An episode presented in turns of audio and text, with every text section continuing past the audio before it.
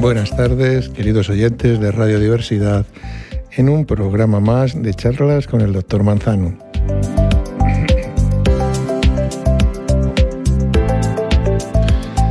Vamos a seguir viendo en este programa eh, un aspecto más de la psicología positiva. Vengo diciendo todas estas semanas que la psicología positiva se encarga de estudiar las bases del bienestar psicológico y de la felicidad, algo a lo que debe aspirar todo ser humano. Tradicionalmente la psicología, como he comentado en muchas ocasiones, la psicología clínica, la psicología convencional, pues ha dedicado mucho esfuerzo a estudiar los aspectos negativos y patológicos del ser humano, por ejemplo, la ansiedad, el estrés, la depresión, etc. Dejando de enfocarse en el estudio de aspectos positivos como la creatividad, la inteligencia emocional, el humor, la sabiduría, etc. Cosas que hemos venido comentando estas semanas de atrás. Y he comentado también que eh, los psicólogos Christopher Peterson y Martin Seligman Dentro de la psicología positiva describieron un grupo de 24 fortalezas con seis dimensiones. Bien, pues de la sexta dimensión, de la dimensión de la trascendencia, hoy vamos a ver el tema de la espiritualidad.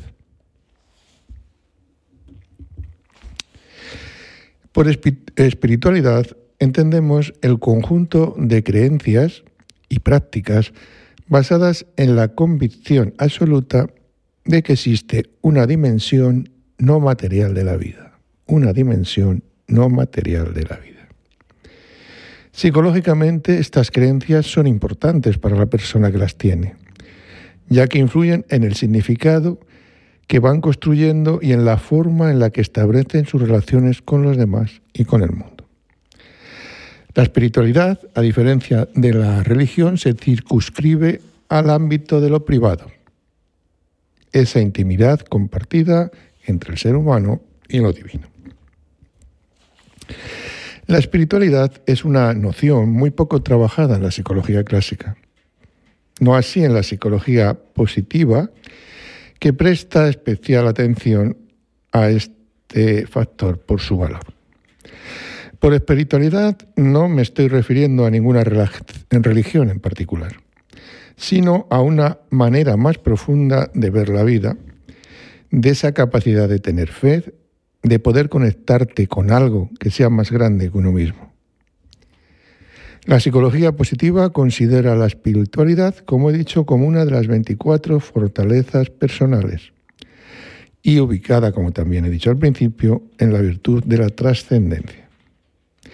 Esta virtud hace alusión a aquel conjunto de fortalezas que buscan fuera de uno mismo el conectarse con algo magnífico y permanente, conectarse con los demás, con el futuro, con lo divino en el sentido más amplio, con el universo y con el futuro. Se ha mostrado que una visión positiva se asocia con el bienestar físico, psicológico y social.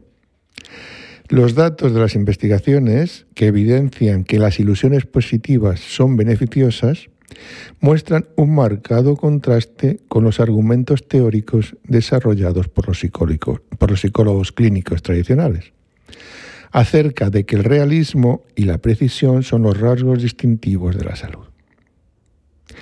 Los efectos que un evento tiene en nosotros no se deben únicamente al evento mismo, sino a cómo lo percibimos e interpretamos. Esto es importante, cómo lo percibimos e interpretamos. El pensamiento positivo implica un replanteamiento en un sentido positivo, así como unas actitudes asimismo positivas que pueden motivarnos a participar en una acción constructiva. Cuando las personas piensan que les ocurrirán cosas buenas, son más propensas a esforzarse porque sienten que lo que hagan marcará la diferencia en el logro del resultado esperado.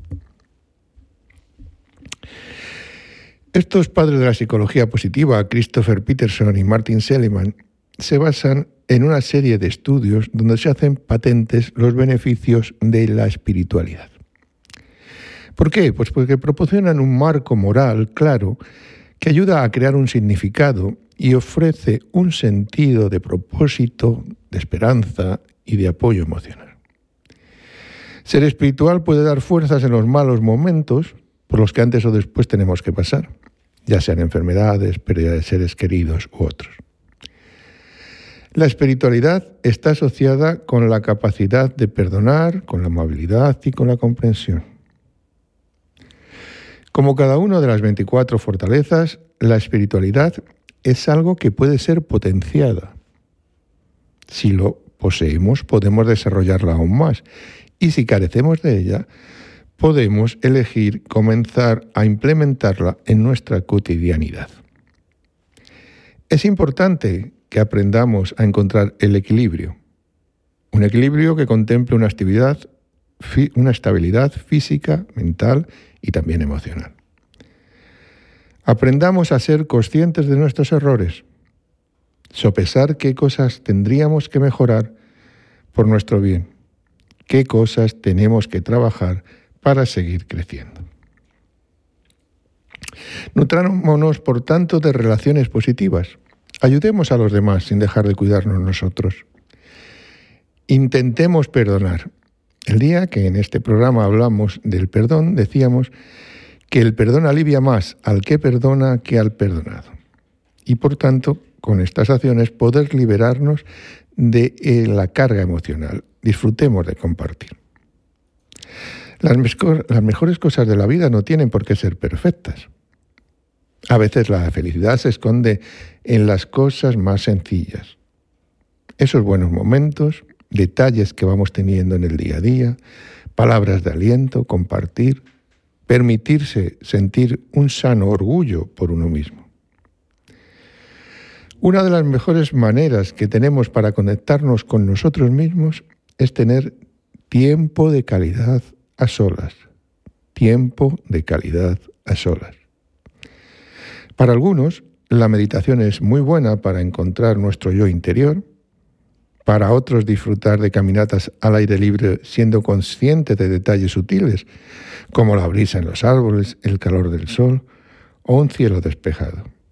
Una tía mía, en lo personal de ya 99 años camino de 100, gusta de disfrutar con los cielos despejados y siempre me lo señala cuando va conmigo. El Dalai Lama en una de las tantas entrevistas que realizó, compartía que existe una especie de espiritualidad básica que no tiene que ver con las creencias religiosas, sino con otras cualidades. Por ejemplo, la amabilidad, la compasión, la bondad o el servicio a los demás. Eh, el problema con la religión es que a veces, en vez de unirnos como humanidad, nos separa.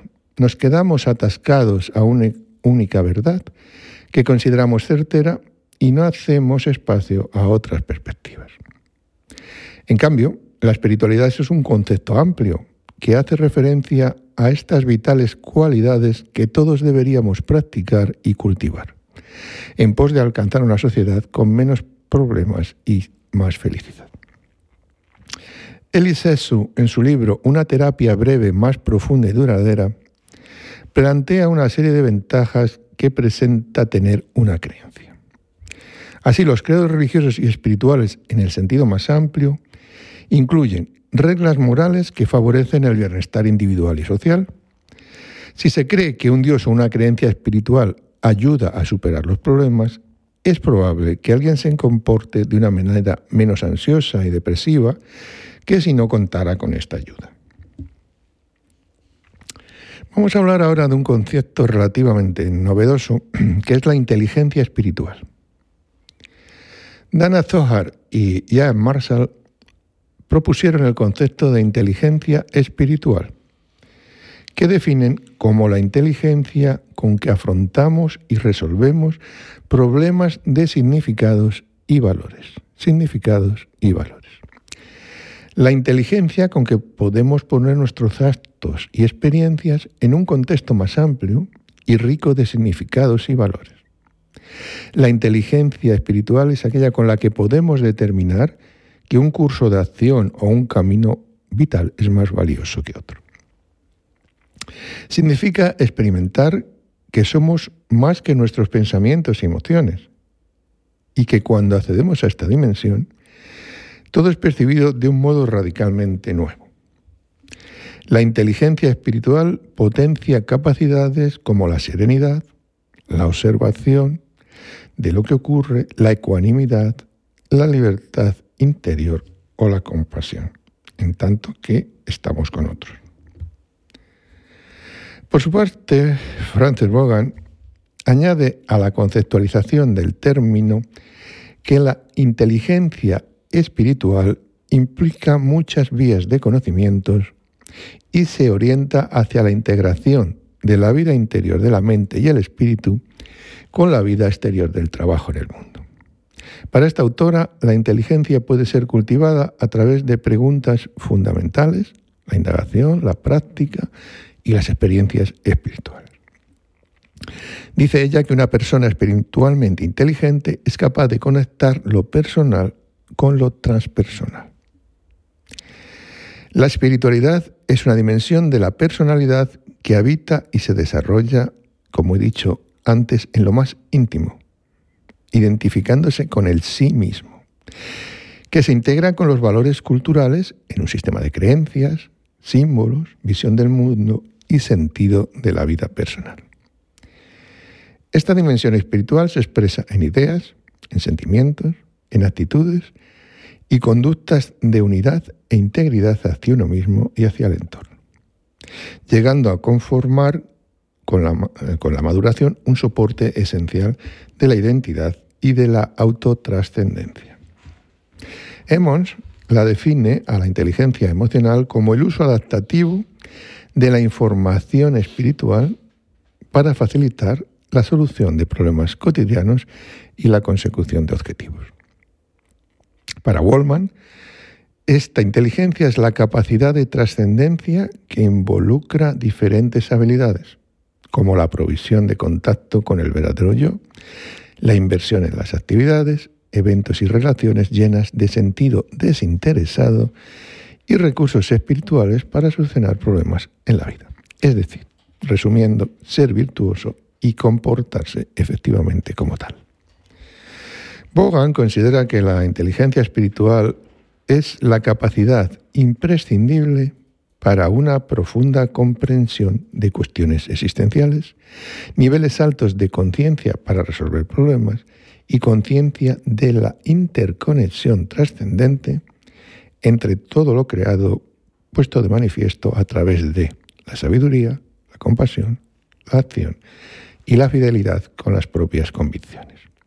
Para Kroninger, un psicólogo de mm, notable actualidad en los últimos años, la inteligencia espiritual es la capacidad de trascendencia, el sentido de lo sagrado o los comportamientos virtuosos como el perdón, la humildad, la gratitud y la comprensión. Por último, para Halama, esta eh, inteligencia espiritual es una habilidad de encontrar y realizar el sentido de la vida. ¿Qué dimensiones tiene esta inteligencia espiritual? Pues la inteligencia espiritual es un constructo conformado por las siguientes tres dimensiones. Un conocimiento espiritual, implicaría este la actividad cognitiva para la construcción de un concepto trascendente de la existencia y por tanto un sistema de ejes o asiológico correspondiente. Una segunda eh, dimensión sería la vivencia espiritual, que implicaría la experiencia afectiva resultante del conocimiento espiritual, y una tercera dimensión sería la contingencia, que implicaría la coherencia de la conducta con el sistema axiológico construido mediante el conocimiento espiritual. ¿Qué características podemos decir que tiene la inteligencia espiritual? Los autores que trabajan en este ámbito consideran que la inteligencia espiritual se distingue por las siguientes características. Poseer un alto nivel de conciencia de sí mismo. Capacidad de ser flexible en las propias ideas y opiniones. Capacidad de afrontar y trascender el dolor y el sufrimiento y aprender de ello. La capacidad de ver a distancia un problema ubicándolo en un contexto más amplio. Tendencia a ver las relaciones y conexiones entre las cosas, lo que se llama holismo, actuar sin causar daños innecesarios y tener una empatía profunda. Una marcada tendencia a comprender las cosas y llegar al fondo de ellas, al porqué de las mismas, a su sentido y a pretender respuestas fundamentales. Debe tener esta inteligencia espiritual la facilidad para resistirse a los criterios de la mayoría y sostener y actuar conforme a los principios y convicciones personales. Y por último, tener sentido de vocación. Es decir, sentirse llamado a servir, a ayudar, a dar algo a cambio a los demás y al mundo.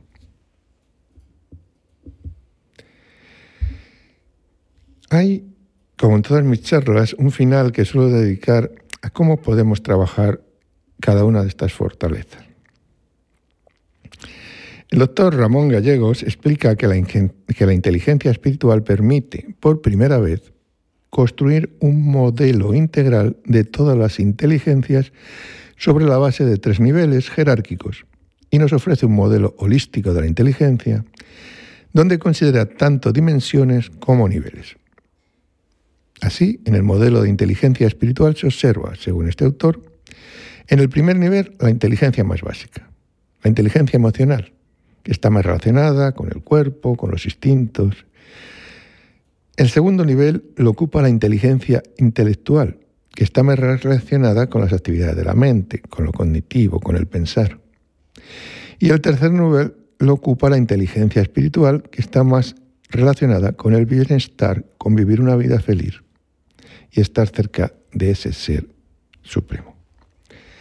La inteligencia espiritual ha sido relacionada últimamente con la educación holista, como dos, con dos campos de desarrollo paralelos. Un verdadero proceso de educación holística debería incluir el desarrollo de la inteligencia espiritual. Y por último, quería compartir esta reflexión de eh, Chopra, escritor hindú actual, que dice, la conciencia espiritual se desarrolla cuando eres flexible, espontáneo, desapegado y amable con los demás. Y esto es todo por hoy, queridos oyentes de Radio Diversidad. Hasta el próximo programa.